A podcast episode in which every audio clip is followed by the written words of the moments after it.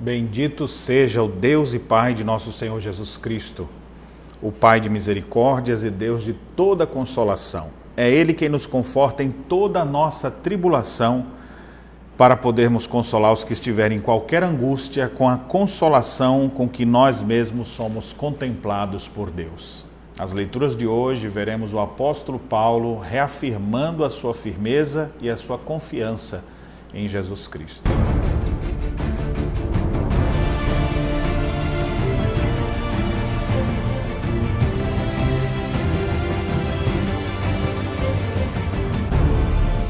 Meus irmãos, graça e paz. Estamos juntos na nossa caminhada bíblica. Hoje nós iniciamos a leitura de 2 Coríntios e vamos ler os capítulos 1, 2 e 3. 2 Coríntios é uma carta onde o apóstolo Paulo defende a sua apostolicidade. Ele começa já dizendo que Deus é quem pode nos confortar, no início do texto que lemos. Ele é o Deus Todo-Poderoso e ele nos conforta e nos ajuda para que a gente também possa ajudar outras pessoas. Paulo fala de suas lutas nessa carta. Mas o que me chama muito a atenção é que ele diz que passou por tribulações acima das forças dele. Mas Deus lhe deu um escape e por isso ele pôde enfrentar aquilo e sobreviver. Mas ele fala do compromisso dele com Cristo e com a sua palavra. E ele diz: a nossa suficiência vem de Deus. Ou seja, Cristo é suficiente para nos salvar, para nos redimir, para nos garantir acesso em novo céu e nova terra, mas também ele é suficiente para nos conduzir aqui na terra.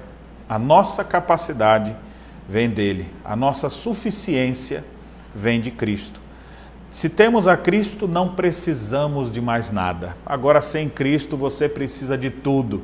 Pode estar cercado de todas as coisas que podem lhe trazer tranquilidade nessa vida mas está faltando aquilo que é o mais precioso. Esse Paulo, que vivia com a sua confiança na suficiência de Cristo, ele declara o seu compromisso com o Evangelho. Ele diz assim: Porque nós não estamos como tantos outros, mercadejando a palavra de Deus. Antes, em Cristo é que falamos na presença de Deus com sinceridade e da parte do próprio Deus. O apóstolo Paulo reafirma que ele não estava ali para torcer a Bíblia, torcer as verdades, a fim de ganhar benefícios com isso. Vivemos dias onde muitos falsos mestres e falsos profetas fazem isso.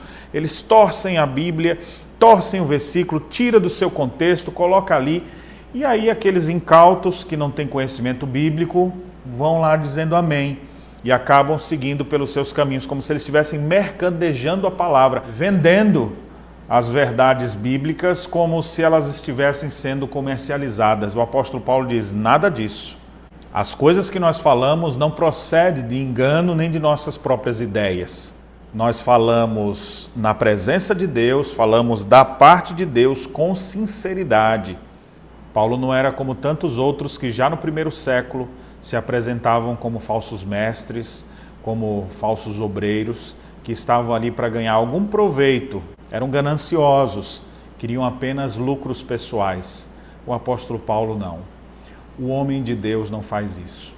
Que você possa ser encontrado como um homem de Deus, que tem a sua suficiência em Jesus Cristo e que fala da parte de Deus, fala na presença de Deus com sinceridade e jamais distorce as verdades das Escrituras. Que Deus abençoe sua vida e as reflexões nesta sexta-feira.